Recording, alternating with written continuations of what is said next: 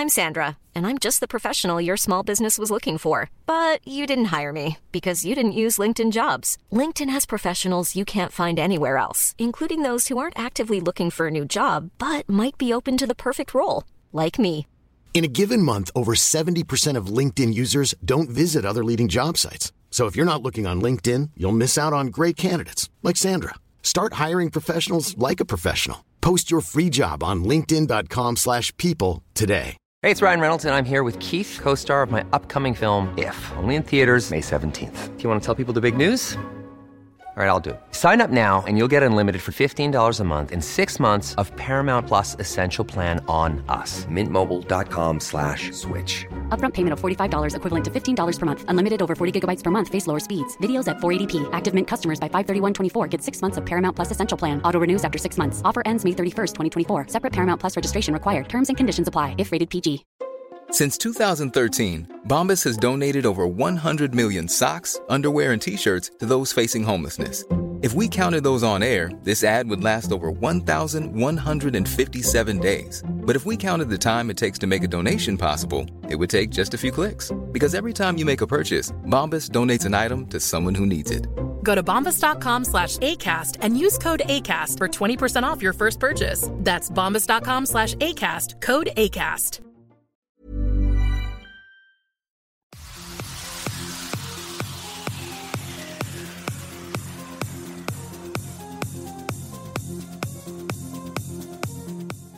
Salut Pascal, on te rejoint donc aujourd'hui euh, parce qu'on voulait échanger tous les deux sur, euh, sur un sujet qui nous est commun, qui est euh, le retour à soi. Et, pourquoi le retour à soi? Ben, Tout simplement parce que tous les deux, nous avons peut-être adhéré contre nous-mêmes, sans le savoir à l'époque, à des philosophies ou à des, j'ai du mal à dire philosophie, mais des philosophies religieuses, des euh, philosophies euh, millénaires. J'ose le mot, c'est un peu, euh, mais mais en tout cas, ouais, à des religions. Et donc tous les deux, nous avons nous avons ceci en commun d'avoir quitté ces religions. Pour moi, c'est l'islam sunnite. Pour toi, ben, je te je te laisserai le dire, l'expliquer. Et, euh, et ben on va parler de ça aujourd'hui. Donc voilà, on est parti. Je te laisse te présenter, Pascal, et puis euh, et puis après on est parti. Bonjour Cyril, euh, bonjour à vous tous et à vous toutes. Euh, donc j'ai 52 ans, je suis euh, marié et j'ai trois enfants entre 15 et 22 ans et une fille euh, de 18 ans entre les deux.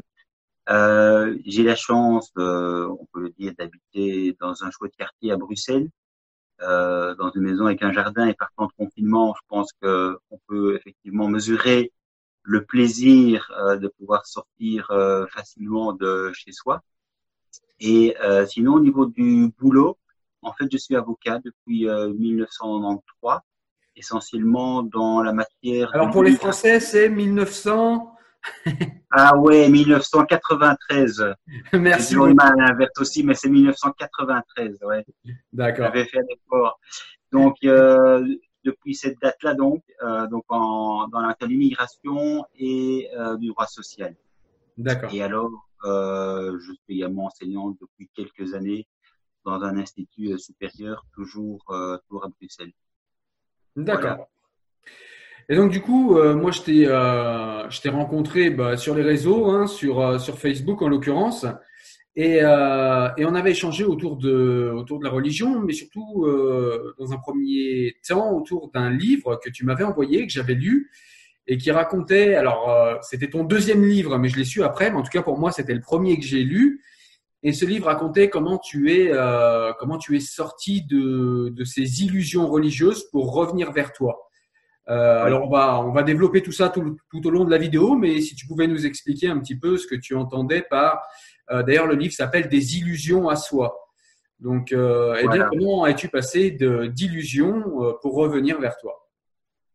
Alors là, oui, c'est évidemment tout un programme, Une grosse mais, euh, une très très grosse question et c'est évidemment toujours un peu compliqué euh, quand on a en réalité beaucoup euh, beaucoup écrit et beaucoup inte- intellectualisé la chose. C'est parfois un peu compliqué, même si on est avocat, quand l'habitude de prendre la parole en public, c'est compliqué justement d'expliquer son propre cheminement intérieur. Parce que euh, pendant très longtemps, évidemment, on reçoit les choses de l'extérieur et le cas on les prend sans, sans, sans discuter, sans critique. Et le jour évidemment où on se euh, remet euh, en cause, c'est-à-dire que si on, en fait, si on remet en cause euh, ses, ses, propres croyances, c'est là évidemment que ça peut coincer, prendre du temps, le temps, le temps de la conscience et de, de, de l'audace de la remise en question. Mais je dirais que chez moi, la remise en question s'est faite en fait en deux temps.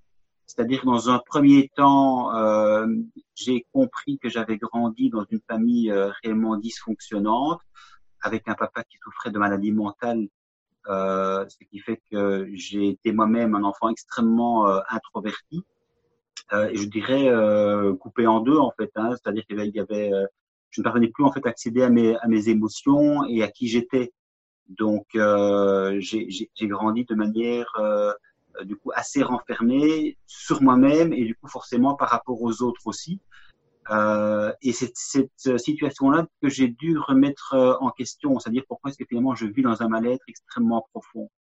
Et donc, dans un premier temps, j'ai écrit euh, plutôt autour de l'enfance, de ce qui m'avait blessé, meurtri, et euh, les mots qui m'étaient absolument indispensables de mettre sur le papier pour essayer justement d'être au clair, donc de me clarifier. Euh, et ça, ça, fait partie effectivement de la connaissance de soi.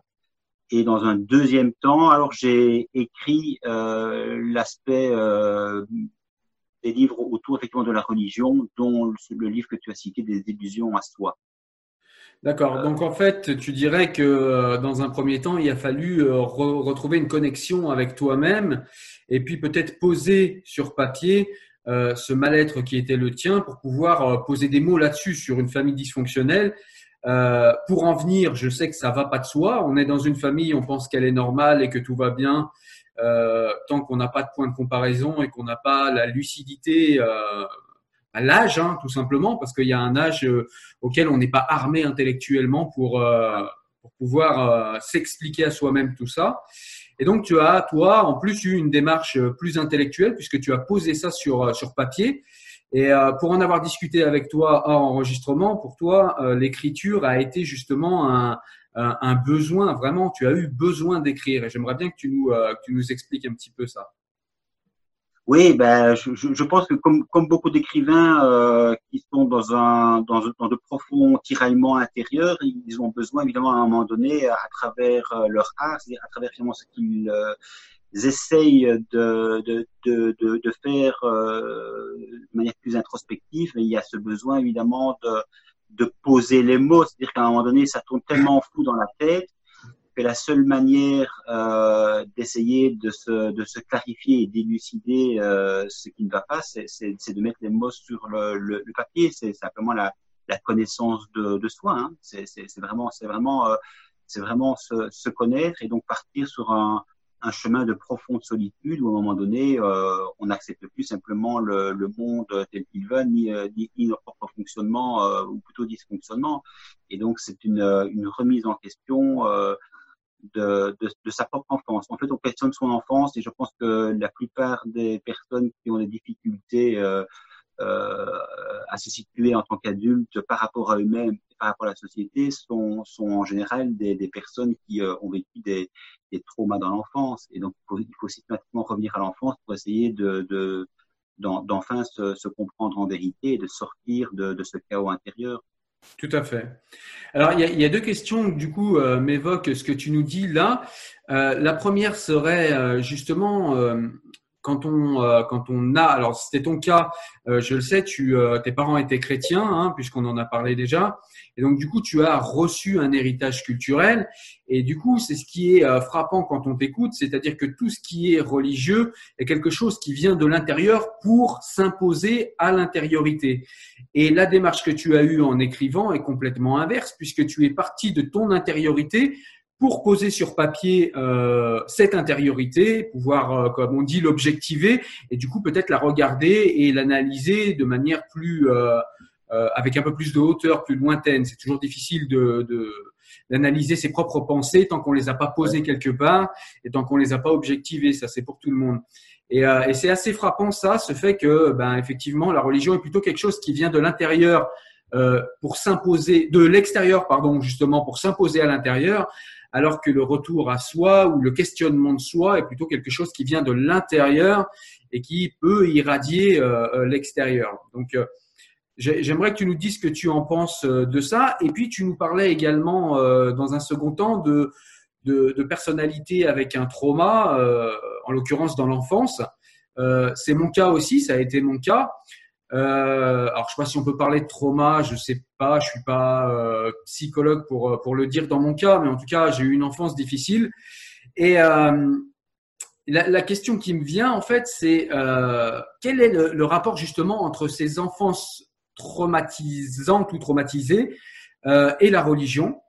Euh, et euh, est-ce qu'il y a des côtés positifs dans la religion euh, du fait de, du fait de, de pouvoir peut-être venir poser un pansement sur ces traumas Voilà. C'était, c'était les deux questions que, que m'évoquait cet échange. oui, c'est, c'est nouveau une question complexe parce que c'est vrai qu'il y a beaucoup de choses qui viennent se superposer. Et donc, le, le décrire en quelques mots, c'est parfois un peu compliqué. Mais disons que je pense que, tu vois, c'est euh, quand tu es dans une famille, finalement, même dysfonctionnement, même dysfonctionnante, euh, ça, ça, te paraît normal. Ce sont, ce sont tes parents, tu ne connais rien d'autre, et donc ce que tu vis, finalement, c'est normal. Euh, et je pense que de la même manière, quand tu es dans un milieu euh, où dès le départ, en fait, euh, tu grandis euh, comme catholique, puisque tes parents sont catholiques ici en l'espèce pour ce qui me concerne, mais ça te paraît normal d'être catholique, simplement. Tu te poses plus de questions. Donc, que ce soit par rapport à la, à l'anormalité de ses parents ou l'anormalité de sa religion, finalement, c'est, un peu le même contexte et c'est un petit peu la, même chose qui te pousse à, y adhérer avant de, remettre tout ça euh, en question. Et donc, je dirais ici que moi, personnellement, euh, euh, oui, c'est effectivement l'écriture, mais l'écriture, elle, elle, est venue d'un mal-être profond, que ce soit par rapport à mon enfance, que ce soit par rapport à ma religion. C'est-à-dire que euh, la religion, m'en suis rendu compte, s'est greffée chez moi sur euh, des difficultés euh, à savoir qui j'étais. Et du coup, la religion est venue me, un petit peu, je pensais, je colmatais les brèches, c'est-à-dire que c'est un petit peu comme un pansement euh, et on se dit voilà avec la religion on, va on va être guéri ou en tout cas ça donne un sens à notre vie, un sens que l'on n'a pas forcément quand on quand on vit des, difficultés intérieures extrêmement fortes.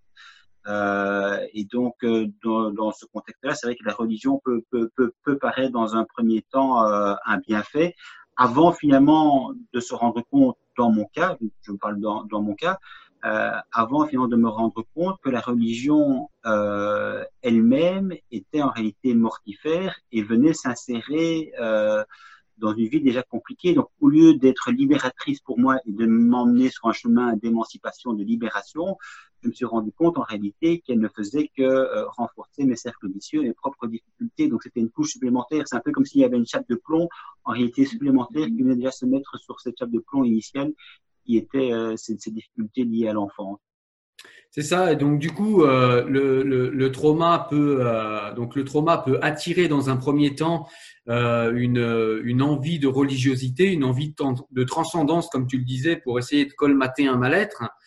Et, et, ce qui est la chance peut-être des enfants qui ont connu ce genre de mal-être, et c'est mon cas aussi, et c'est ton cas également, je le sais, puisque bah, on en parle aujourd'hui. Tu es sorti de, tu es sorti de ces religions, et j'en suis sorti également dans mon cas.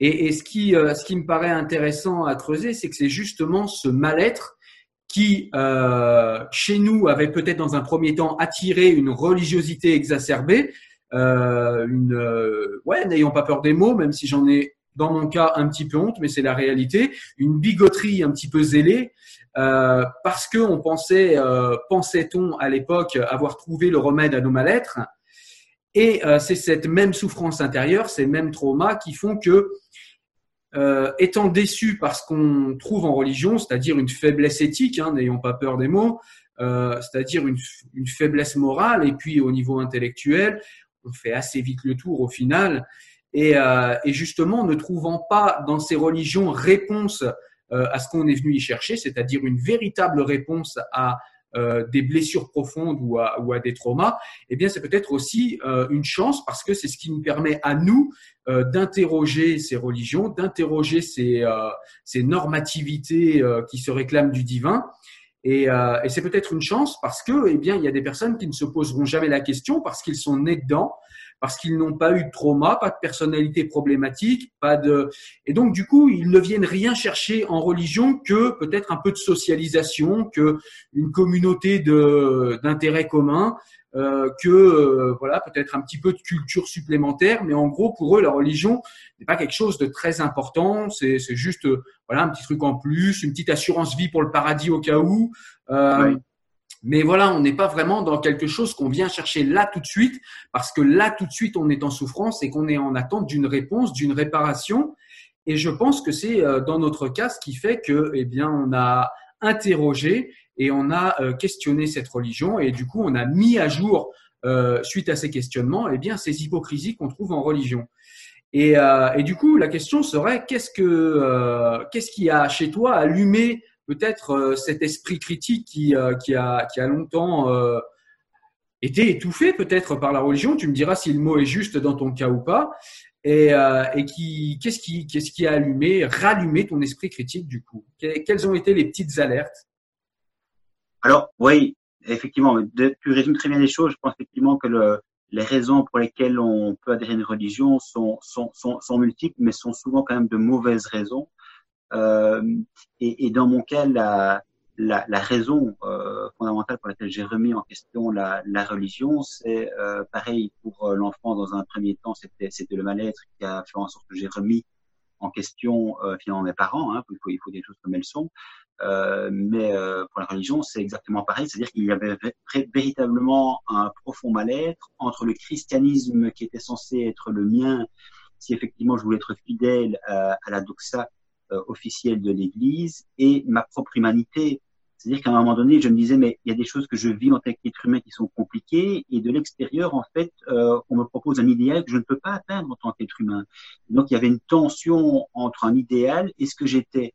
Et donc, il y avait évidemment, à ce moment-là, chaque fois, un sentiment de, de, de, de très fort de, trahison. Culpabilité peut-être un peu?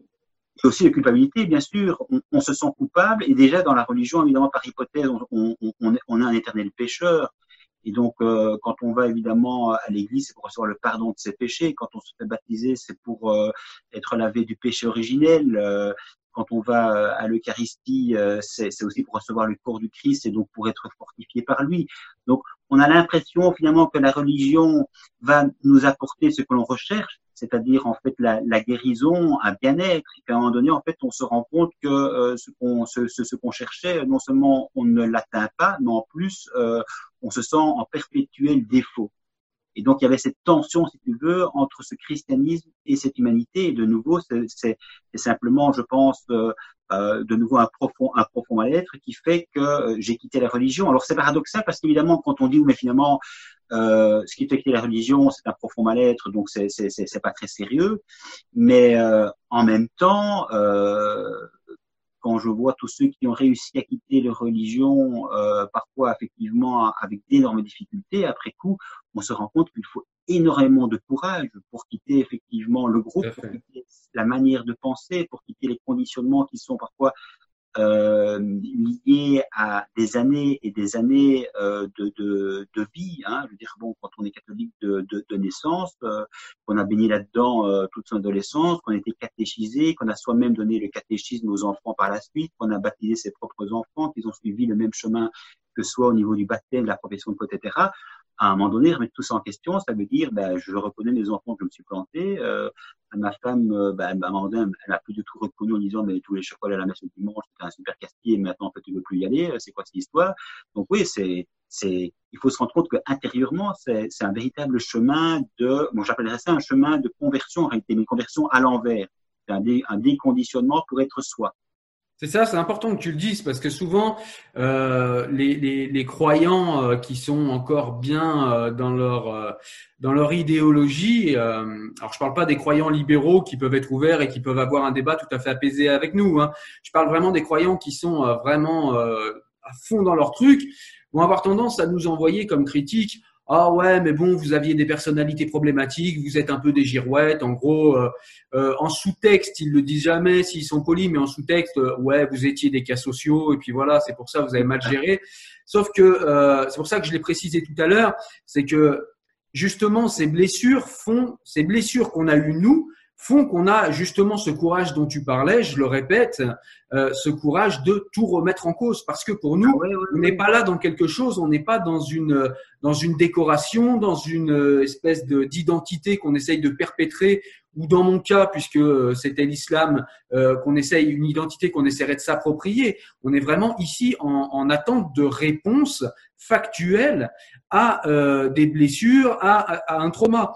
Et quand on, se dirige vers une idéologie qui se réclame de la perfection et du divin, c'est et qu'on ne trouve rien, enfin dans mon cas, pas rien, je, suis un peu dur parce que parce que j'ai le recul maintenant, etc. On trouve quelques euh, quelques euh, dans mon cas par exemple, j'ai trouvé un cadre parce que j'ai été très peu éduqué, j'ai grandi en foyer, donc on trouve un cadre, on trouve un peu euh, comme euh, comme on peut le dire, c'est-à-dire qu'on pratique la, la, religion comme euh, comment dire comme un mode d'emploi Ikea, c'est-à-dire en gros voilà j'ai pas de but dans ma vie, j'ai pas de sens, j'ai peur de mourir comme tout le monde, c'est une peur qui est universelle. Eh bien la religion vient d'un seul coup régler tous ces problèmes. J'ai un sens à ma vie, j'ai plus peur de mourir, les derniers seront les premiers. Donc, si la société m'a foulé aux pieds et si en plus j'ai des traumas, eh bien, euh, cette vie pour moi sera euh, pourrie. Mais c'est parce que Dieu m'aime tellement qu'il me donnera tellement mieux après la mort. Donc, ça résout tout un tas de problèmes d'un coup. Mais seulement, c'est pas du tout euh, le fait de questionner ça et éventuellement d'opérer une conversion, une reconversion vers soi-même et sortir des religions. C'est pas du tout être une girouette comme beaucoup le pensent, selon moi. C'est au contraire faire preuve, comme tu le disais, de beaucoup beaucoup de courage, parce que, eh bien, justement, euh, il faut questionner tous ces conditionnements qu'on a acceptés. Et parfois, il y a un lourd coût cognitif, comme tu le disais, et un lourd coût au niveau de sa fierté de, de, de soi-même, tout remettre en cause, tout on a accepté depuis toujours. Et, je pense que ce courage-là nous est donné justement par nos traumas et justement parce qu'on vient y chercher. Et c'est ce qui nous rend peut-être plus authentiques que les autres et non pas des girouettes comme ça peut être euh, un petit peu facile de le dire pour ceux qui n'ont pas envie euh, d'argumenter et de questionner leur schéma, euh, leur schéma mentaux. Et, donc ça, je voulais le dire parce que je trouvais que c'était important à, signaler quand même. pardon, excuse-moi. Vas-y. Non, t'en prie. Mais c'est vrai que tu, là, tu touches, tu touches vraiment un, un point essentiel, c'est-à-dire que c'est vraiment pas un chemin de facilité. Voilà. Et, euh, c'est tellement peu facile qu'en réalité, on entreprend ce chemin que s'il y a vraiment une exigence, euh, je dirais, fondamentale. Voilà. Il y a, il y a vraiment un besoin vital, que ce soit de remettre en question sa propre enfance pour essayer d'y voir clair, mais c'est la même démarche quand il s'agit de remettre en question sa religion, c'est aussi pour y voir clair. Et finalement, on se rend compte, et ça c'est le biais cognitif dont tu faisais allusion, mais on se rend compte évidemment que euh, quand on remet en question une chose, ça entraîne automatiquement la remise en question d'autres choses. Donc c'est tous les systèmes qui commencent à s'ébranler. Et évidemment, ça fait extrêmement peur de se dire, mais bon, si je touche à, à quelque chose, finalement, euh, qu'est-ce qui va me rester comme vérité religieuse? C'est ça le problème. Et moi, je me rends compte évidemment à un moment donné, euh, de manière très rationnelle, parce qu'il faut, il faut, être rationnel, dire si on, si, on veut euh, si, si, si, on veut faire fonctionner son cerveau, puisqu'on a reçu effectivement un cerveau et qu'on veut le faire fonctionner, il faut, il faut être rationnel. Et quand on voit sur le plan rationnel ce que la religion nous a inculqué de manière complètement irrationnelle, parce qu'en réalité, ce que nous a inculqué s'est avéré complètement faux et que finalement, ce qu'elle n'admettait pas hier, elle l'admet aujourd'hui parce que la psychologie est intervenue, la sociologie, l'archéologie, l'exégèse biblique. L'historicité euh, des religions est importante, oui, tu as raison. L'historicité des religions, tout à fait. Euh, je veux dire, quand évidemment on se rend compte que euh, chaque monothéisme est censé prendre son propre livre comme étant la parole de Dieu, et qu'on se rend compte que cette parole de Dieu, évidemment, euh, eh ben, finalement, au cours des siècles, on l'interprète de manière différente parce qu'on se rend compte que ce qu'on lisait de manière littérale, en réalité, ne tient plus et qu'effectivement, euh, sauf à être euh, un bigot complètement aveugle, on peut plus euh, maintenir le sens littéral des textes. On peut plus croire que la que la Terre évidemment a été a été créée en quelques jours. On ne peut plus croire évidemment au péché originel, en tout cas tel qu'il était inculqué en pensant qu'Adam et Ève sont les premiers êtres humains. Il y a tout ça évidemment qui, qui, qui, est questionné. Et si on a fait d'aller jusqu'au bout, ben alors on se dit, bah oui, mais si Adam et Ève n'ont pas existé dans ce cas-ci, par exemple, euh, il n'y a pas, il n'y a pas eu de péché originel. S'il n'y a pas de péché originel, pourquoi faut-il finalement être être sauvé par euh, dans le christianisme Jésus qui, qui, mourait sur la croix pour le pardon de nos péchés? Donc il y a tout ça qui est questionné. Et donc on se dit à un moment donné, le péché qui était une notion centrale dans la vie chrétien, en réalité, euh, ce péché, s'il nous culpabilise vachement, nous empêche d'être nous-mêmes, d'être fiers à nous-mêmes, en réalité, ce péché, ne, ne ce sont des mots, ce sont des mots, mais qui n'ont absolument aucune réalité. Voilà. Et, c'est vrai que les, lectures, évidemment, par rapport à cela, permettent justement de, de questionner ses propres certitudes euh, et, et, et, donc, à un moment donné, de faire entrer le doute en soi.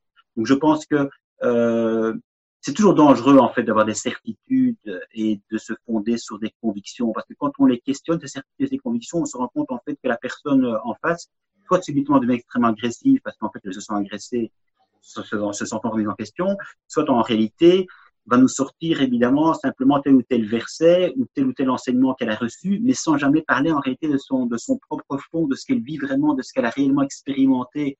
Et donc c'est évidemment de, de, de, là que moi je, que je souhaite que chacun et chacune puisse partir, c'est de vraiment qu'est-ce que toi, en tant qu'être humain, né à telle époque, à tel moment, dans telle famille, telle culture, telle société, qu'est-ce que toi, en vérité, tu expérimenté? Ouais. Et là, je pense qu'on va vachement loin quoi, si on accélère sur ce chemin-là. Tout remettre en question, ouais, effectivement, au moins une fois. Ouais. Et euh, au niveau des livres, euh, tu, euh, tu, tu, as des livres qui t'ont. Alors, tu as les tiens, hein, et tu nous as expliqué, tu as objectivé ta pensée, tu as donc. tu es parti de ton intériorité que tu as regardé, mais tu as également des auteurs et des livres, je crois, qui t'ont aidé un petit peu sur ton chemin. Et, et du coup, bah, si tu peux nous en parler, nous en parler un petit peu. Bien volontiers, même si le, le cadre que nous avons est limité. J'aurais envie en fait, de parler des heures de certains, de certains écrivains qui m'ont euh, extrêmement touché, c'est vrai. Euh, et l'écrivain évidemment que je citerai toujours en premier lieu, c'est Charles Juillet. Pour moi, c'est un, c'est un être humain en fait qui m'a, oui, il m'a, il m'a, il a, il a vraiment été très, très loin en fait dans, dans sa propre histoire d'écriture. Il a, il a mis des mots sur une situation que j'ai vécue, à savoir une profonde euh, confusion. Et le fait évidemment que j'ai pu lui faire confiance et le fait que sa propre mère est allée en, en institut psychiatrique. Et donc je me suis dit évidemment qu'il y avait là un point commun euh, qui justifiait justement sa propre confusion aussi. Euh, et donc j'ai pu par son biais euh, admettre certaines choses que personne d'autre n'aurait pu me faire admettre. Voilà. Et notamment par rapport à ce qui est essentiel dans notre vie, à savoir se rejoindre soi pour pouvoir rejoindre l'autre.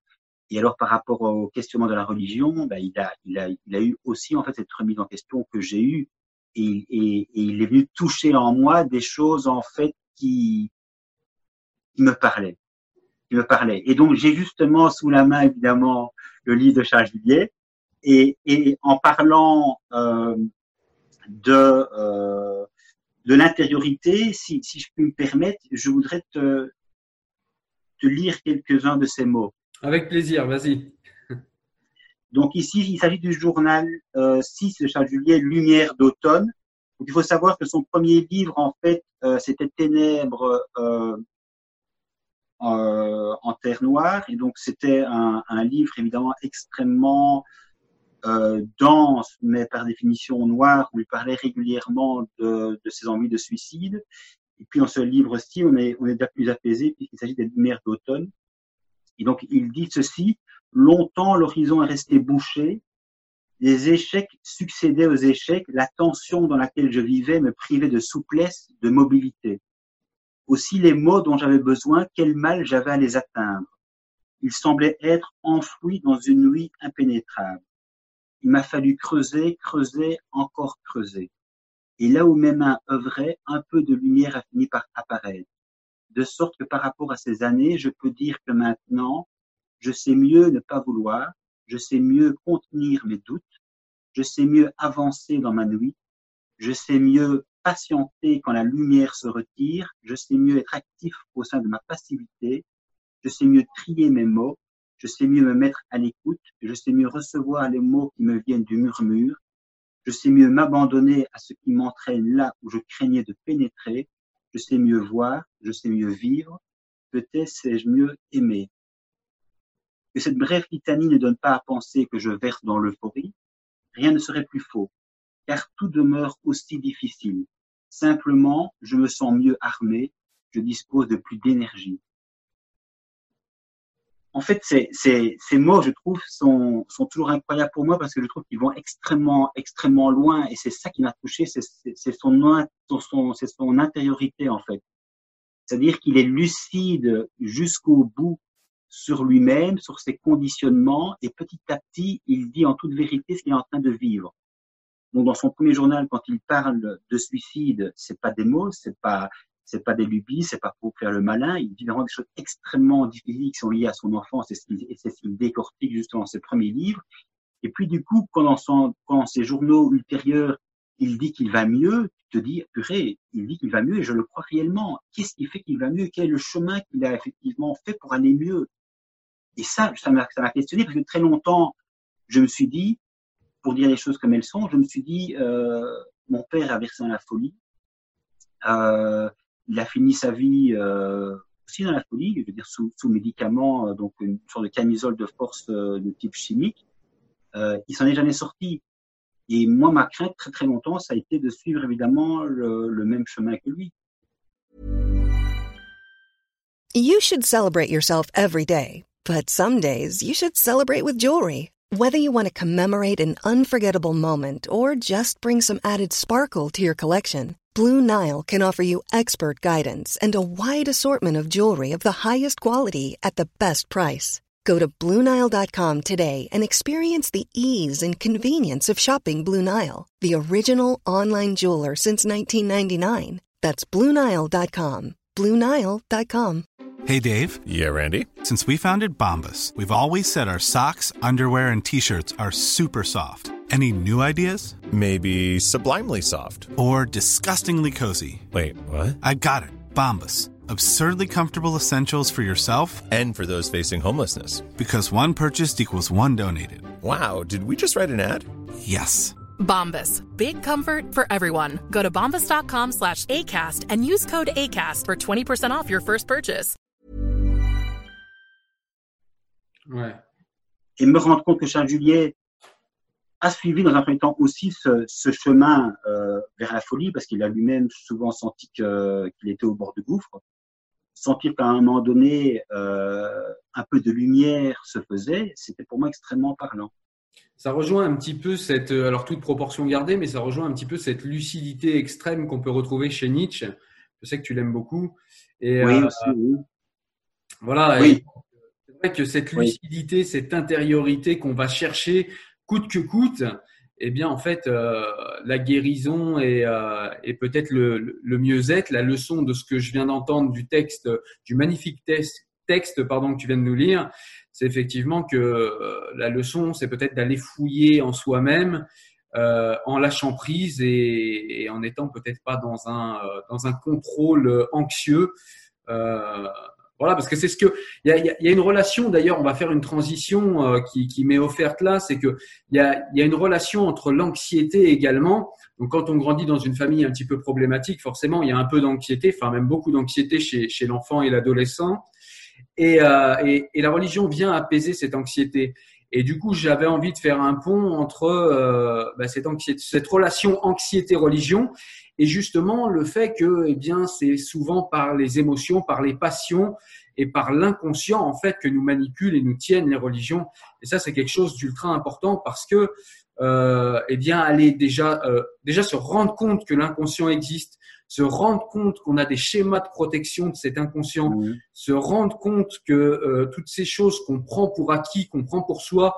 J'aime bien les mots de la Boétie, euh, d'Étienne de la Boétie, qui dit euh, souvent l'être humain confond l'état du monde avec l'état de nature. C'est-à-dire qu'on on vient au monde et ce qu'on voit de notre famille, du monde, de ce qui nous entoure, on croit que tout ça est l'état de nature et du coup on le questionne pas.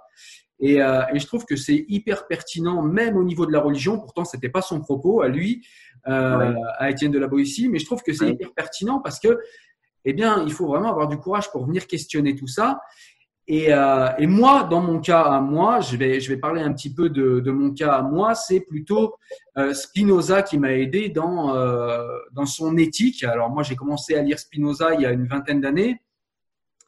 Et, euh, et pour euh, moi, je suis quelqu'un de, de très sensible, de très euh, émotif. Donc, c'est-à-dire que aussi bien la colère, la peur, la joie, l'amour, tout ça est très fort chez moi. Ça m'anime très très fort. Et, euh, et j'avais besoin, la religion m'avait permis de canaliser en partie ces émotions. Et, euh, et je, je voyais bien que j'étais en train de m'étouffer. Donc j'ai ressenti cette claustrophobie comme toi à l'intérieur du dogme religieux, c'est-à-dire que mon intelligence n'était plus nourrie, c'est-à-dire que bah, j'avais plus rien à réfléchir. Les grands savants, les grands prophètes avaient tout dit. Il me restait plus qu'à être dans un mimétisme imbécile, sans euh, sans ne plus réfléchir. Euh, il y avait des euh, en, islam, il n'y a pas de, il n'y a pas véritablement de clergé, mais il y a quand même un clergé, un clergé, pardon, euh, officieux de légitimité, c'est-à-dire un tel est parti à la Mecque, alors quand il parle, c'est une vérité que tu peux difficilement remettre en cause. Euh, il y a les pieux prédécesseurs, il y a euh, les commentateurs de l'islam depuis euh, depuis le début euh, de son existence, etc. Donc il y a des chaînes de légitimité qui forment quand même un clergé, même si c'est pas comme dans le christianisme un clergé officiel. Ça reste un clergé. Et donc, du coup, bah, j'avais plus à réfléchir et du coup, mon intelligence n'était plus euh, nourrie. Donc, j'ai senti moi aussi cette claustrophobie. J'ai vu en plus dans les mosquées que j'ai fréquentées et dans le monde musulman que j'ai fréquenté, pas beaucoup plus d'éthique qu'ailleurs, ni plus ni moins et parfois même un peu moins. Euh, j'ai vu des athées avec plus d'éthique, par exemple, et pour moi, c'était, ça a toujours été une notion très importante, l'éthique. Et euh, mais comme je te le disais tout à l'heure, la religion était venue quand même euh, résoudre des problèmes rapidement chez moi. Euh, je ne volais plus, je n'étais plus le petit délinquant que j'avais été euh, quelques années avant. Euh, j'avais un sens à ma vie, euh, j'avais euh, les rituels sont structurants puisque je n'avais pas reçu d'éducation de mes parents, donc les rituels sont quand même quelque chose de structurant et un enfant a besoin de structure, on le sait. En tout cas, je le sais aujourd'hui. À l'époque, je le savais pas. Donc la religion est venue quand même remplir des choses, mais elle, s'est révélée être très étouffante au final.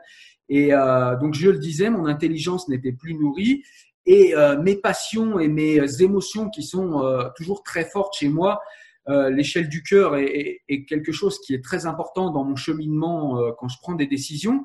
Et tout ça chez moi était étouffé. Il fallait penser comme ça, il fallait réprimer ses passions, réprimer évidemment tout ce qui vient de la chair. Euh, on, on, passe notre temps à en parler, mais il faut pas consommer, etc. Enfin, il y avait des contradictions majeures, des choses comme ça. Et Spinoza m'a beaucoup aidé, je voulais en venir là, Spinoza m'a beaucoup aidé parce que avec l'éthique, eh bien, il propose une géométrie des passions, il propose un mode d'emploi des passions, mais quelque chose qui va véritablement vers l'éthique, mais qui part de soi et qui peut parler à chacun parce qu'on n'est plus, comme en religion, euh, dans quelque chose qui s'impose à toi sans que tu le réfléchisses. On est d'ailleurs dans l'éthique dans des propositions, on part d'axiomes. Euh, Spinoza formule des propositions, il les étaye et il en donne une conclusion. Et euh, ça fait partir dans des réflexions extrêmement intéressantes. Et là, mon intelligence a repris des couleurs. Et, euh, et du coup, eh bien, je me suis dit que là, il y avait peut-être quelque chose d'intéressant à, à, à, creuser. Donc voilà, pour moi, ça a été Spinoza. Alors, je n'ai pas forcément là de, de, de citation, mais j'en ai assez euh, parlé sur la chaîne pour ceux qui suivent oui. euh, de Spinoza. Mais en tout cas, voilà quel a été pour moi le, le déclencheur euh, de, de, cette sortie de religion. Alors pour moi, ça s'est fait beaucoup plus tôt que pour toi, mais pour une raison simple, c'est que moi, j'avais aucun apport culturel et aucun apport religieux. Donc, euh, je n'ai pas vécu ça forcément euh, euh, très tôt. Euh, moi, je suis devenu musulman aux alentours de 14-15 ans et ça a duré jusqu'à 20-21 ans. Donc, euh, donc c'est pas quelque chose qui a duré dans le temps, même si je l'ai échappé belle, parce que ben, quand même mes parents, euh, quand j'étais enfant, avant que je sois placé à 7 ans, mes parents faisaient venir des témoins de Jéhovah pour euh, m'expliquer le monde. Et donc ça, eh ben, heureusement que j'ai été placé, merci la République, parce que ça aurait pu faire très mal. Oui, oui, oui. ça aurait pu faire très, très, mal ce genre de choses. Parce que parce que là, pour le coup, les témoins de Jéhovah euh, et la lecture littérale des textes, euh, ça c'est encore autre chose, effectivement. L'exégèse ouais. est passée dans, dans le christianisme, l'exégèse est passée, donc on lit plus les textes évidemment comme avant. Mais les témoins de Jéhovah, eux, sont, sont restés avec une lecture euh, extrêmement euh, conservatrice. Hein. Ça, c'est vrai que c'est. Euh, mais mais c'est, je trouve très intéressant ce que tu dis par rapport justement euh, par rapport aux émotions. Je pense que c'est c'est évidemment la, la, première chose qui devrait nous nourrir euh, une vie durant euh, pour pouvoir faire corps avec soi et avec les autres et euh, pouvoir les rejoindre dans leurs propres émotions, leurs propres vécus, leur propre cheminement et du coup éviter évidemment de les juger aussi euh, et de relativiser les expériences de, de, chacun, de ne plus diviser le monde en deux Euh, parce qu'évidemment, quand j'étais euh, extrêmement rigoriste euh, dans, dans ma tête, je disais le monde en deux. Il y avait forcément les catholiques et le reste du monde. Donc il y avait forcément moi. Une parenthèse, Pascal, si tu me permets, c'est ce que tu dis, parce que ce que tu dis, euh, c'est clairement ce que dit Spinoza, c'est-à-dire qu'en gros, Oui. le- Oui, oui, oui. l'humain devrait se nourrir de passions joyeuses et de d'émotions joyeuses. Et Spinoza nous montre comment rendre les passions tristes, comme il les appelle, en Oui. quelque chose de joyeux et, et de désirable, alors que les religions nous maintiennent dans le contraire par des passions tristes, culpabilité, Voilà, exactement. peur, exactement. euh, le paradis, donc le paradis, c'est la carotte, donc c'est quelque chose qui est aussi une passion triste, puisqu'on n'est plus qu'un esclave qui suit la carotte. Et, humain, et ce dont tu nous parlais, c'est exactement ce, ce que dit. Ah oui, oui. Ah oui, oui. Mais ces grands écrivains, en fait, ont, compris effectivement l'essentiel pour moi. Et Spinoza, je l'ai je l'ai découvert aussi, mais sur le tard. Et là où il m'a conforté, réconforté, c'est justement dans le fait que pour lui, Dieu n'était plus un être extérieur, jugeant, de type anthropomorphique, euh, où finalement ce ne serait qu'un Dieu sur lequel on projette ses propres, euh, ses propres désirs, ses propres passions, sa colère, ses, propres jugements. Donc un, Dieu extérieur, ex- ex- extérieur au monde qui, aurait un œil comme, euh, comme une caméra qui, suit- qui, te suivra en permanence. Ce qui fait qu'évidemment que la, moindre incartade, boum, la sanction tombe, tu es un pécheur et tu risques l'enfer. Et ça, évidemment, Spinoza, c'est assez génial. C'est un, un renversement du tout au tout. C'est-à-dire que pour lui, évidemment, Dieu et la nature, c'est tout un. Et donc, Dieu n'est plus euh, n'est plus euh, une personne euh, comme euh, ça peut être le cas effectivement dans, dans, dans les religions, dans la religion chrétienne en particulier, où, où même on a un Dieu en trois personnes, puisqu'il y a le Père, il y a le Fils et l'Esprit Saint. Euh, et, et donc tout, ça évidemment se, euh, vo- vole en éclats, c'est ça qui est génial. Et donc Spinoza m'a vraiment aidé par rapport à ça en me disant bah oui mais bon si d'autres si d'autres le pensent et en plus euh, il fallait de l'audace pour le penser parce que lui euh, moi je remets en question aujourd'hui dans une dans une euh, dans une phase où finalement on est en démocratie et en réalité il n'y a pas vraiment de contraintes, si ce n'est intérieure, extérieurement, je pense que je et on va pas me taper dessus. euh, il n'y a pas de, il n'y a pas de police euh, qui, va venir me sanctionner. Mais Spinoza, lui, à l'époque, il était excommunié, quoi. Euh, et donc ça, ça m'a vraiment, sauté, sauté aux yeux. Il était excommunié et parce, parce qu'il a tenu bon jusqu'au bout. Et j'avais lu à l'époque, c'est, je crois que ça s'appelle un harem, par lequel effectivement on, on décrétait l'excommunication. C'était, c'était d'une violence terrible. Ouais, Et toujours, 23 ans, ouais, il a suivi, effectivement, ouais. oui, et toujours évidemment au nom, au, au nom de Dieu. Hein, donc euh, on invoque tous les saints, tout le, on invoque les saints, Dieu, etc. pour exclure un homme qui en réalité ne fait qu'une seule chose, essayer de penser par soi-même. Et ça, ça. je me disais, voilà quoi. euh, Je crois que ça, c'est Spinoza, c'est quoi, c'est 17e siècle?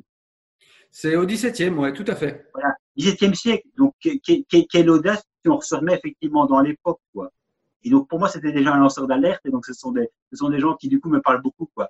Nietzsche, c'est pareil. Je veux dire, quand il dit dans le christianisme rien n'est réel, au début, quand je l'ai lu, j'ai fermé le bouquin, ça m'a choqué.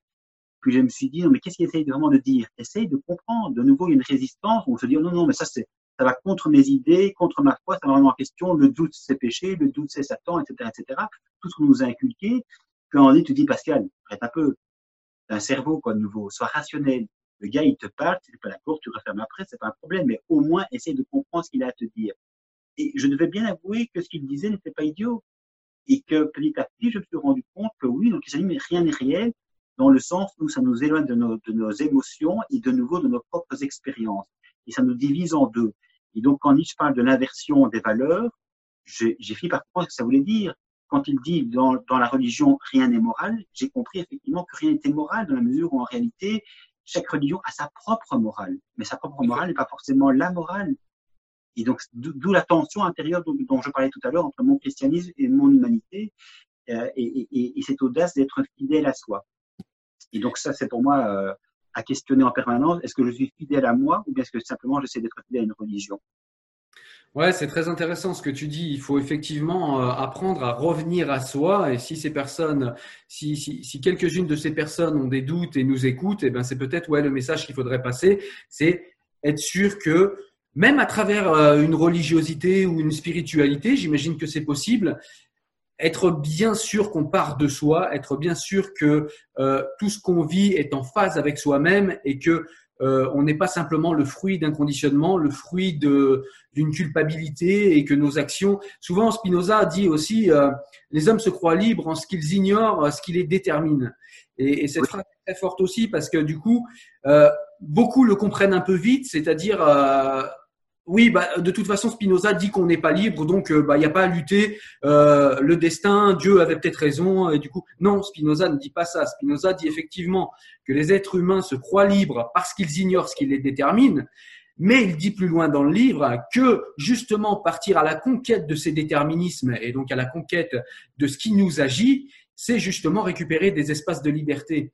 Et c'est du coup savoir faire la différence entre ce qui est du domaine du déterminisme extérieur, du déterminisme intérieur, et faire la différence entre ce qui nous a été inculqué et soi-même. Et ça, je trouve que c'est super euh, intéressant et important. Ouais, tout à fait. Et c'est vrai que si on veut parler de déterminisme, en réalité, euh, de nouveau, il faut, il faut inverser euh, les choses. C'est-à-dire que les déterminismes, bah, ils sont en réalité en plein dans les religions. C'est-à-dire qu'à partir du moment où tu continue encore au XXIe siècle à croire que ta religion est la vérité, il y a réellement un problème.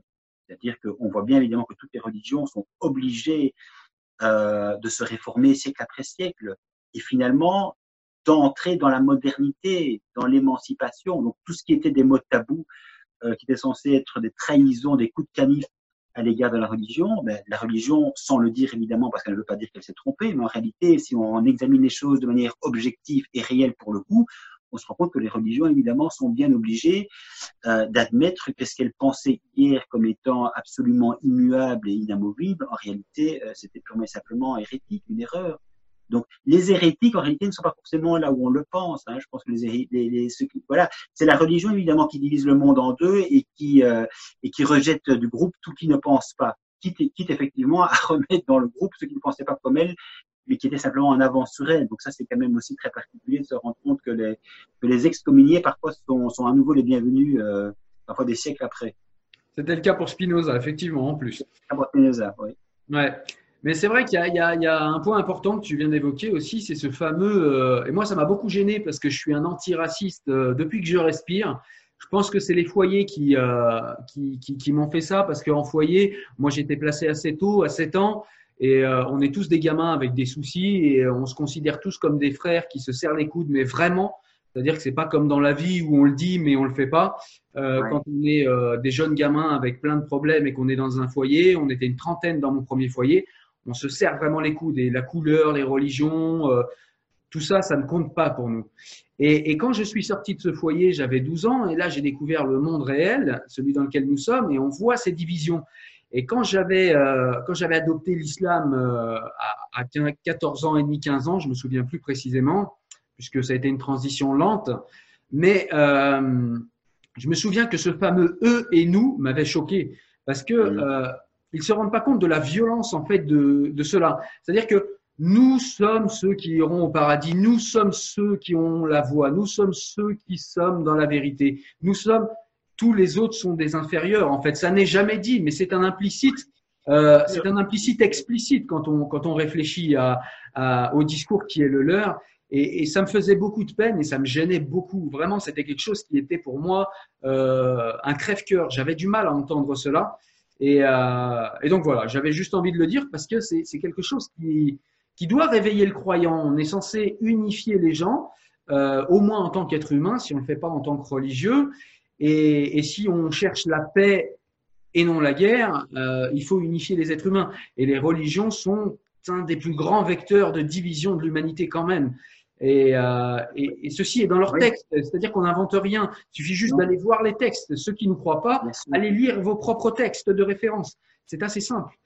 Donc, Bien sûr, quitte à les réinterpréter, à les contextualiser, etc. C'est toujours évidemment après les, les mêmes processus qui sont qui sont en, en jeu et on, on, justifie finalement a posteriori ce qui était injustifiable euh, à l'époque.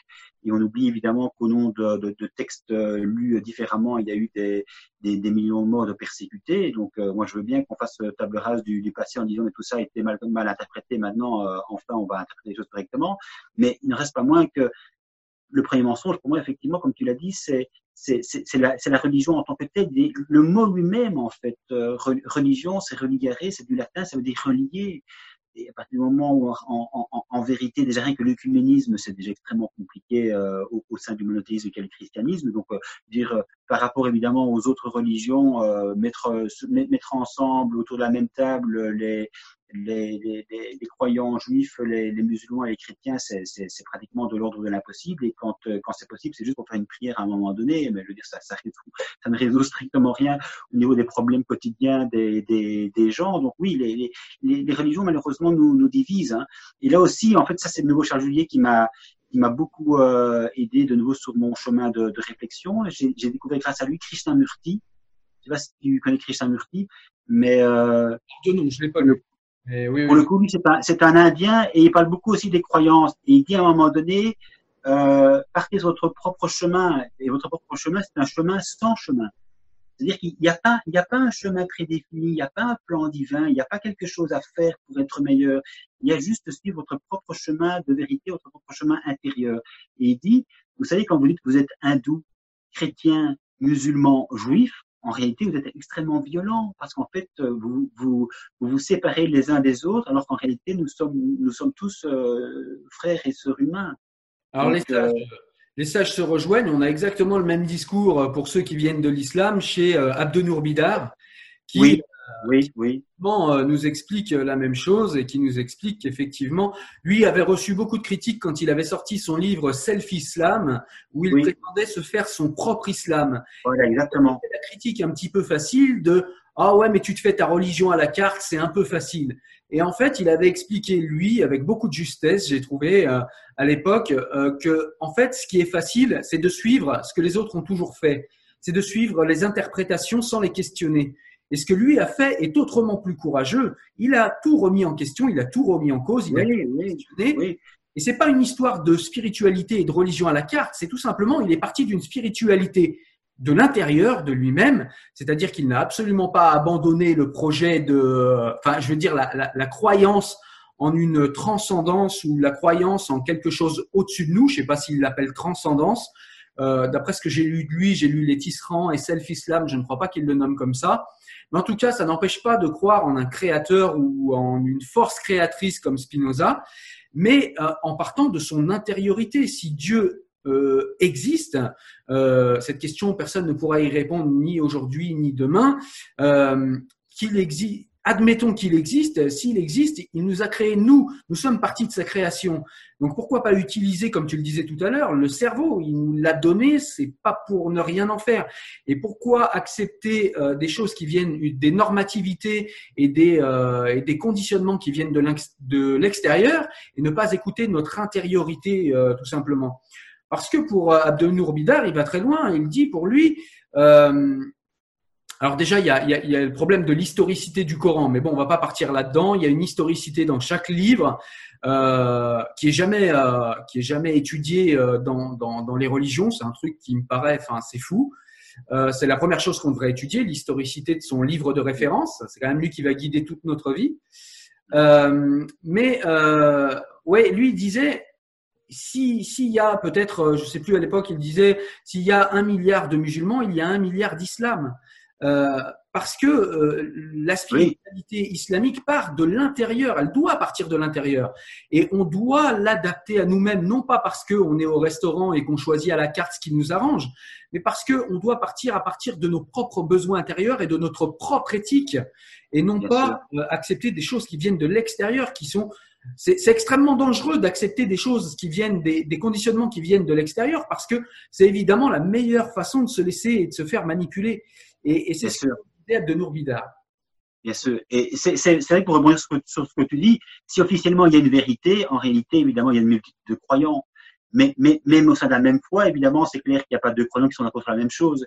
Et, et, et de facto, euh, ben, chacun évidemment fait sa, fait sa petite vérité, fait son, fait, fait, son marché, prend ce qui lui convient ou pas. Hein, je veux dire que si on suit le catéchisme euh, à la lettre, en principe, évidemment, euh, toute femme catholique euh, est censée suivre encore les méthodes Ogino, c'est-à-dire que la contraception, évidemment, est toujours un péché mortel en plus, donc c'est l'enfer quand même. Ah et il y a quand même peu de femmes catholiques au jour, d'aujourd'hui qui, qui, écoutent encore le pape par rapport à ça. Donc, je veux dire, rien, rien que ça déjà, et pour le reste, c'est vrai que je me suis dit aussi, après m'être mis en question, je me suis dit aussi, enfin, bon sang de bon sang, tout le monde parle de Dieu à tort et à travers. Si réellement Dieu avait un plan divin sur nous et une vérité à nous faire connaître, ben, il lui appartiendrait quand même, dans un premier temps, d'être clair sur ce qu'il souhaite. C'est vrai, ben, c'est Ah oui. parce que du coup, On n'en serait pas, on n'en serait pas à, à se taper dessus, à se demander euh, Dieu, qui es-tu, que veux-tu et, et Ben qu'est-ce oui, qu'on est censé faire. Dieu créateur de toutes choses n'aurait pas accès directement à nos cœurs, comme même à le dire les religieux, ou à notre intellect, mais il aurait écrit des livres à une époque où presque tout le monde était analphabète. C'est quand même vachement Oui. pratique. Oui, et des, et, et- des, et des livres, franchement, euh, pour les pour les décoder, c'est pas évident. À quoi, hein. Ouais. Ah ouais, je préfère, je, je préfère lire Charles Juliet, ça me paraît beaucoup plus clair que de commencer à, à lire le Coran ou, euh, ou, le, ou, ou les évangiles, même les évangiles, je veux dire, euh, tout ça, tout ça d'une complexité incroyable. Il y a des théologiens qui font des études incroyables pour essayer de vous dire euh, comment il faut interpréter euh, euh, la, la foi. C'est, c'est, c'est un truc euh, assez fou quand on y pense. D'ailleurs, il y a, Je voudrais- il y a- vas-y, vas-y, vas-y. oui, en fait, je, je, je voulais aussi rebondir parce que c'est vrai que euh, on peut croire qu'en tant que chrétien, évidemment, euh, finalement, ça ne concerne que notre propre christianisme et que donc on peut pas interroger les autres religions parce que c'est souvent ce qu'on nous dit aussi. Hein. Mais toi, t'es pas, t'es pas, euh, t'es pas euh, musulman. et puis si jamais tu critiques quelque chose, est-ce que tu as au moins lu le Coran? Enfin bon, donc donc donc finalement, c'est dire tu n'y connais rien, donc tu ne peux rien dire. Et je pense que on se rend compte aussi à un moment donné que toutes les religions, évidemment, ont des points communs. Elles, elles, elles ont toutes leurs ré- leurs réformes à faire. Elles ont toutes, évidemment, un certain obscurantisme et donc la raison leur fait extrêmement peur. Il y a chaque fois, évidemment, la question de la foi euh, à intégrer par rapport à la raison. Donc là, il y a, il y a, il y a réellement une, une grosse difficulté, évidemment, à, à mettre les deux, les deux ensemble. Elles, elles se repoussent plus souvent qu'elles ne s'attirent. Euh, et et c'est vrai que voilà, c'était un peu, un peu malheureux. mais Enfin, j'ai- j'ai- je me suis quand même finalement intéressé pas mal aussi euh, sur ce que disait euh, l'islam pour le coup. Et c'est vrai que euh, par rapport, je pense que beaucoup de beaucoup de- d'occidentaux se sont intéressés à l'islam suite évidemment aux attentats. hein, Il faut dire les choses comme Tout fait. sont. C'est vrai qu'à un moment donné, quand les attentats, et qu'on a dit non, ça, ça c'est pas l'islam, je me suis dit bon, c'est quoi l'islam Mais c'est vrai qu'à ce moment-là, justement, et c'est ça qui est, et- ce sera une question un petit peu pour toi, ce que je vais dire, c'est pour toi chez les chrétiens, mais moi, ce que j'ai observé euh, souvent chez les musulmans, et on l'a vu de manière extrêmement forte au moment des attentats, enfin juste après, quand, quand tout un tas d'intellectuels ou même de particuliers euh, curieux se sont euh, se sont euh, appropriés les textes du Coran et se sont dit bah, on va aller voir qu'est-ce que dit vraiment cette religion qui qui semble nous attaquer. Est-ce que c'est vraiment elle ou est-ce que c'est simplement des des fanatiques qui ont mal lu? Et on a eu l'impression à ce moment-là euh, de voir de manière plus saillante ce que je savais depuis longtemps, c'est que les propres religieux ne connaissent pas leur bouquin de référence. La plupart du temps, ils ne les lisent pas, ou alors ils lisent trois phrases qu'ils vont sortir du contexte textuel et du contexte historique. Ils vont l'interpréter à leur manière. Mais euh, moi, j'ai vu nombre de Corans dans des couloirs ou dans des salons trônés euh, en fière position. Mais quand tu commences à discuter ce qu'il y a dedans, euh, eh ben il y a plus personne. Ah, je suis désolé, ça fait longtemps que je l'ai pas lu. Ah, je suis désolé, je m'y suis pas encore mis. Ouais, mais enfin, c'est quand même le livre qui est censé Oui, régir la vie. bah oui. euh, Bah c'est quand même un peu. euh, Est-ce que vous, est-ce qu'il y a le même phénomène chez chez, chez les chrétiens? Tu, tu fais un peu penser à la, à la servitude volontaire de la Boétie, hein, c'est-à-dire qu'effectivement, on se, on, on se croit libre en, en se soumettant à une autorité religieuse qui est censée mieux savoir, mieux savoir que toi. Et en réalité, effectivement, tu te, tu te rends compte que c'est c'est pas du tout le cas. Et bon, dans, dans le christianisme, évidemment, le christianisme, euh, il est antérieur à l'islam, donc tout le travail, évidemment, d'interprétation des textes, euh, de prise de distance, tout ça, évidemment, a déjà été fait euh, par définition, mais il en reste quand même pas moins que nous avons évidemment les conservateurs qui ne veulent toucher absolument à rien, nous avons chez nous évidemment les, progressistes. Et en fonction finalement du curé qui prêche et de son propre travail de réflexion, de sa remise en question, de sa propre critique, ben, il y a des curés qui vont évidemment adhérer à Nietzsche, et puis il y en a d'autres évidemment qui vont simplement adhérer à, à, à Jean-Paul II euh, ou à Vatican I et qui n'ont pas effectivement encore passé le, le, le, cap de Vatican II. Donc je dirais qu'il y, y a aussi toute la gamme finalement. On a beau avoir évidemment euh, nous au sommet un pape, contrairement à vous, qui est censé un peu réguler euh, la foi et ce qu'on est censé croire? Sur le terrain, évidemment, c'est extrêmement euh, diversifié et, et, et le pape lui-même a évidemment une vision anthropomorphique de Dieu. Euh, la théorie de l'évolution, bon ben oui, effectivement, il l'a admis, mais en même temps, il ne remet pas en question évidemment les conséquences que ça peut avoir sur le, le plan de, des, des, des convictions euh, par rapport notamment au péché originel. Euh, moi, ce que je, moi, ce que j'ai beaucoup questionné évidemment à un moment donné, et il y a peu de, de croyants qui sont prêts à le faire, c'est le Jésus historique. Ouais. Le Jésus historique. Bon, beaucoup disent, beaucoup, beaucoup maintenant dans les dans les religieux admettent que euh, le Christ n'est pas venu pour nous sauver, ils admettent que le Christ n'est pas une des personnes de la Trinité, donc il n'est pas Dieu, que c'est un humain, et que c'est un humain. Qu'en est-il du euh, Jésus historique? On a des preuves de son existence? Moi, n'avais pas trouvé ça. Ah là, ben, c'est là que les Romains s'empoignèrent. C'est-à-dire qu'il y a quand même très très peu de très très peu de choses, puisque Jésus de lui-même n'a rien écrit en fait. Hein. Donc je pense que les, les, les, premiers écrits c'est minimum 50 ans après sa mort. Donc euh, déjà être témoin de son vivant, euh, de quelqu'un et de redire ce qu'il a pu dire, c'est déjà pas forcément évident. Euh, et on n'a jamais retrouvé son tombeau ou, euh, ou quoi que ce soit on n'a jamais retrouvé en tout cas son, son corps, mais ça, bon, euh, dans, dans, dans, dans l'esprit du christianisme, c'est normal puisqu'il est ressuscité. Donc, euh, ouais. donc, si on retrouvait son corps, ça serait, ça serait problématique. Mais euh, non, c'est vrai que le, le, le, Jésus historique, c'est, c'est, c'est en réalité, qu'a-t-il réellement dit Qu'a-t-il réellement voulu instaurer?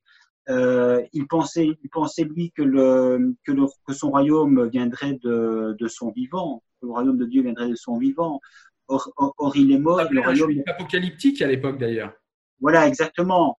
Donc, euh, avec une vision pour le coup anthropomorphique aussi, puisqu'il priait, il priait son fait comme on prie une, une, personne.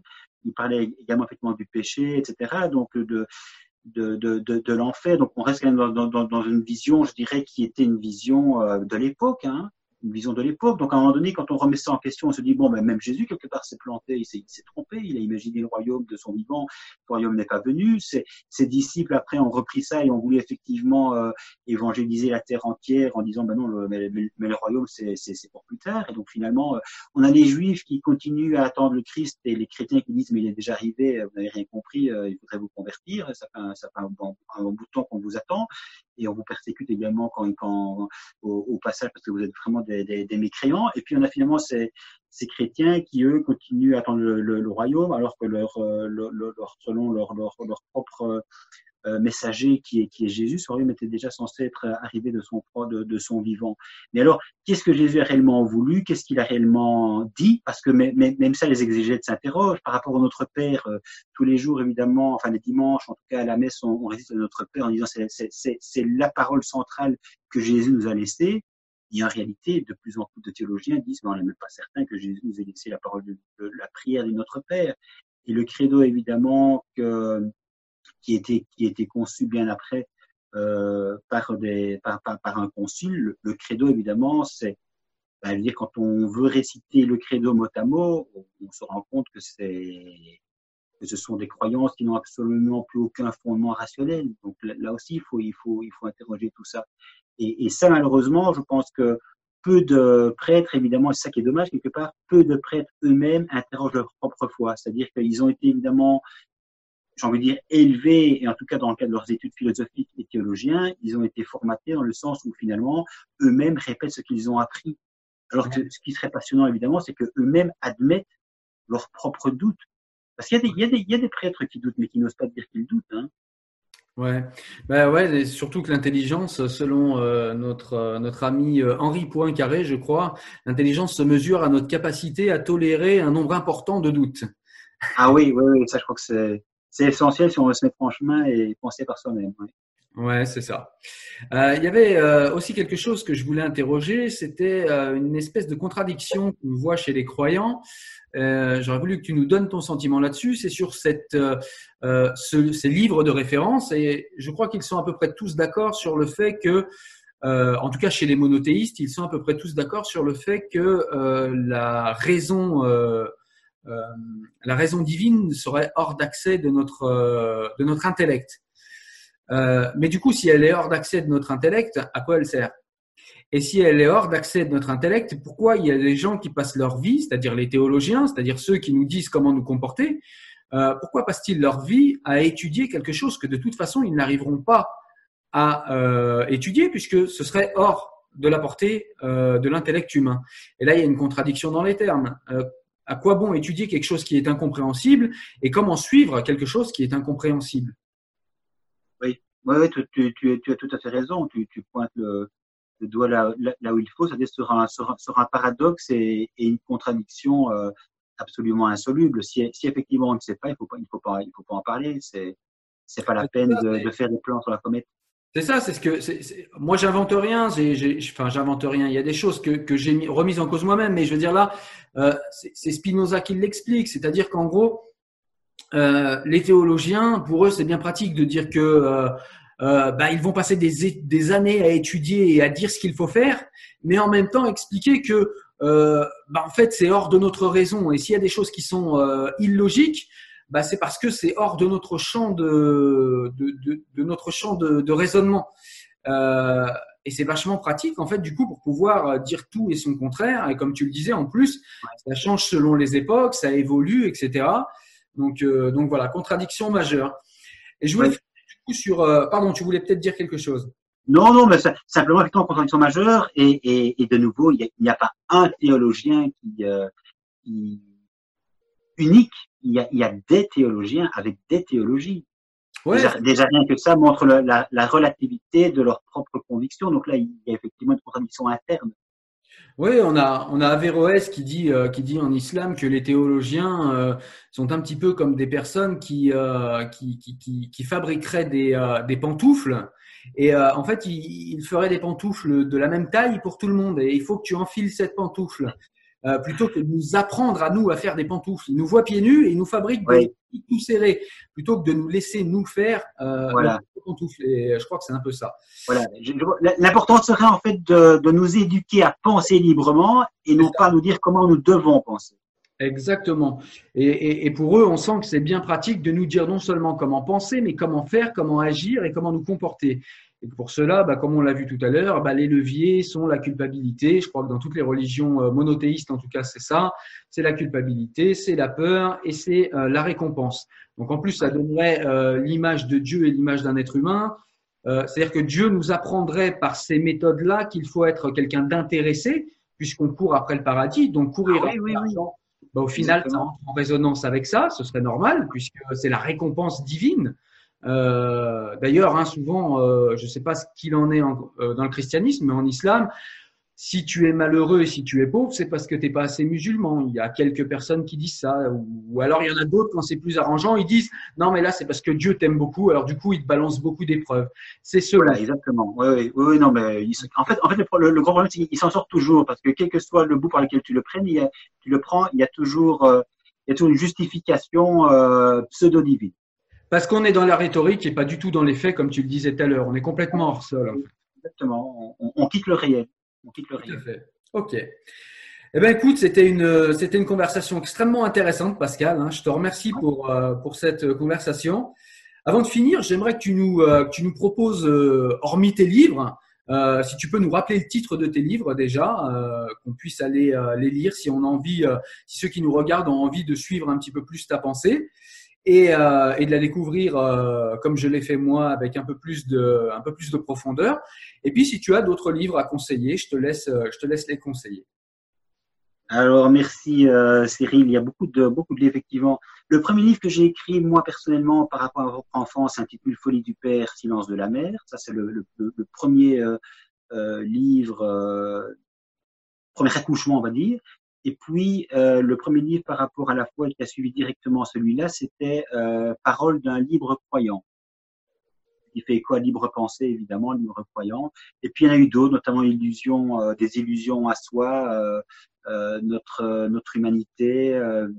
J'ai beaucoup aimé. Il y a eu, il y a eu une dizaine de livres. Je pense qu'ils sont encore tous disponibles parce que je suis quelqu'un de, de très rigoureux, toujours jamais content de ce que j'écris. Donc, euh, il y a des choses parfois que je, que je retire euh, des lectures.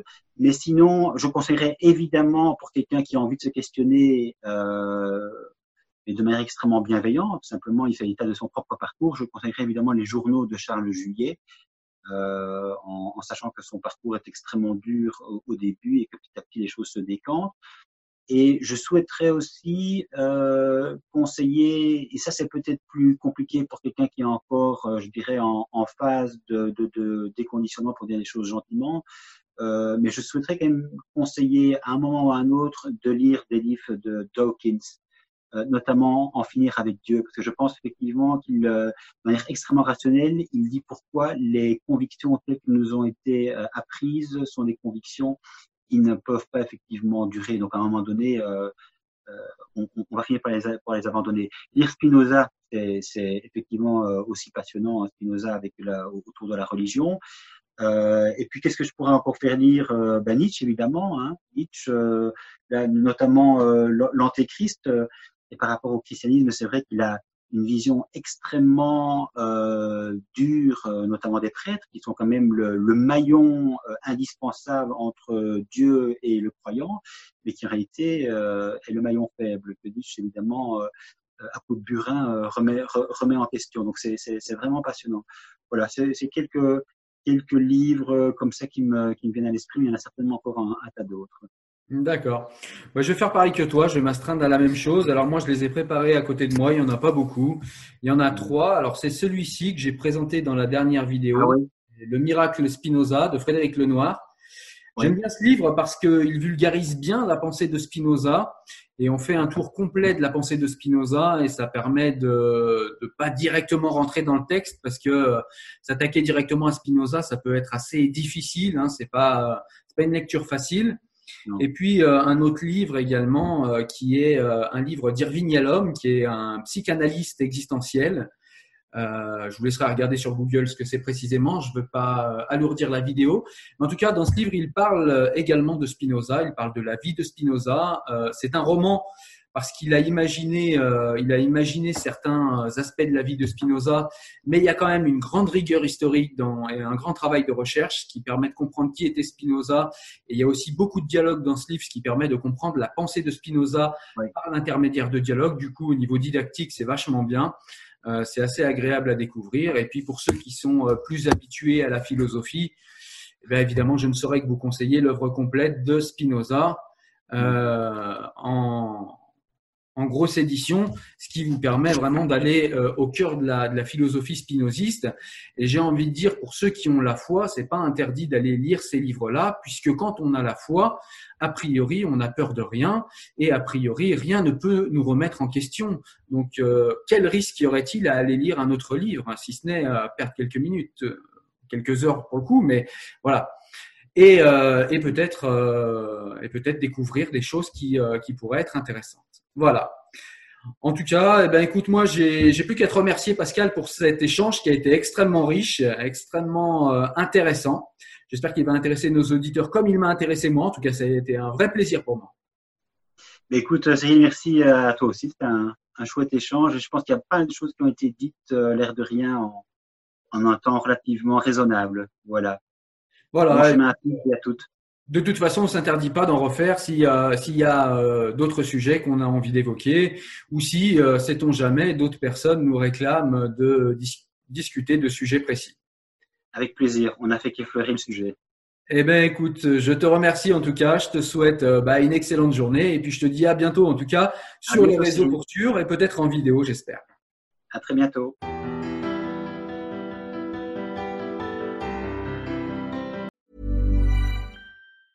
Mom deserves the best, and there's no better place to shop for Mother's Day than Whole Foods Market. They're your destination for unbeatable savings, from premium gifts to show-stopping flowers and irresistible desserts. Start by saving 33% with Prime on all body care and candles. Then get a 15-stem bunch of tulips for just $9.99 each with Prime. Round out Mom's menu with festive rosé, irresistible berry chantilly cake, and more special treats. Come celebrate Mother's Day at Whole Foods Market.